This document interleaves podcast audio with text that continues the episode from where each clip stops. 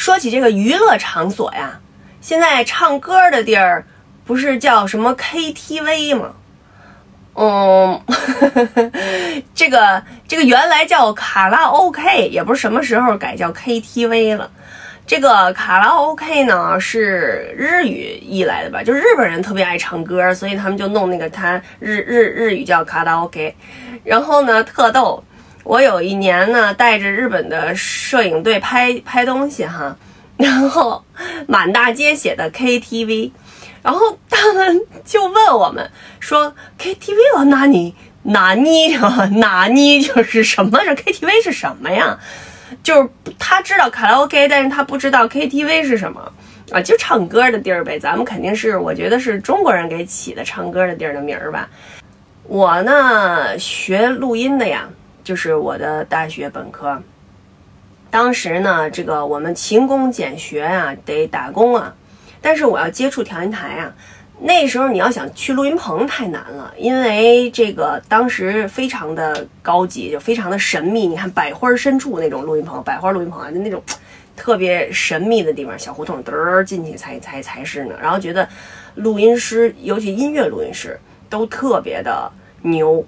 嗯，然后我们学的是电影录音啊，电影录音就是同期声啊，什么要举，呃，当时好像还同期声的电影电视剧还不是特别多，还要配音啊，所以你要想接触到调音台呢，哎，我就想到了一个地方，我的我亲戚给我介绍了一个地方，是一个就是类似工人俱乐部这样的地方，呃，它有个舞池，然后里面有那种花儿的那种灯。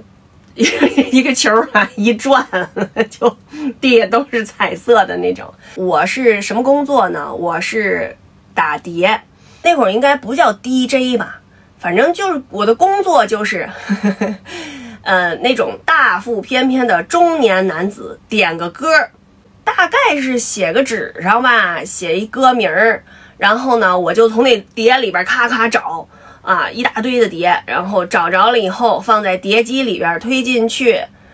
调音台上边呢是话筒、音乐，话筒还不止一个呀，肯定是对吧？人家还有搞男女生对唱什么的，嗯，然后呢，我就还得控制这个调音台啊。然后这边是什么功放啊，什么？什么什么什么的啊，比家里那种呃音响设备稍微的多那么一点点啊，就是家里用不着那么多，什么均衡乱七八糟的。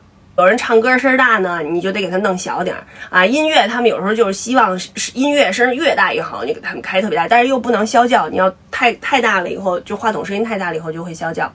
所以呢，我还得弄这些，就是反正吧，跟自己学的这个东西稍微有那么点儿关系吧，因为它是属于是扩声啊。我们学的是录音嘛，是收声音啊，这个是扩声。但是后来我们学校毕业的录音系毕业的也有很多去搞这个扩声，比如说去电视台呃或者去搞晚会那个现场那个扩声，非常牛。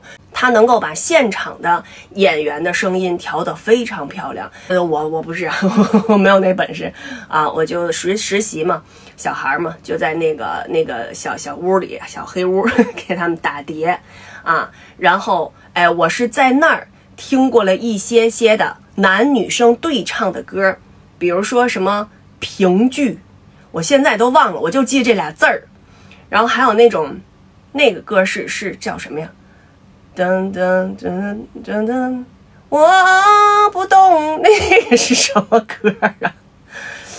反正就是就是就是还有好多那种特别古老的男女生对唱那种歌，他们特别爱点那个，特别爱点那个。当时我就不明白这个歌它哪儿好，怎么一点都不好听，而且我从来没听过。那会儿的那个画面还都是那种什么泳装美女走来走去那种的画面。有人唱歌，然后另外的人呢就跳跳交谊舞啊什么的，呃，这个应该我觉得是当时的一种很流行的娱乐的方式。哎，可惜我从来没有在这种地方娱乐过，我又是去工作。难说您要是在那儿唱过歌儿，没准我给您打过碟呢。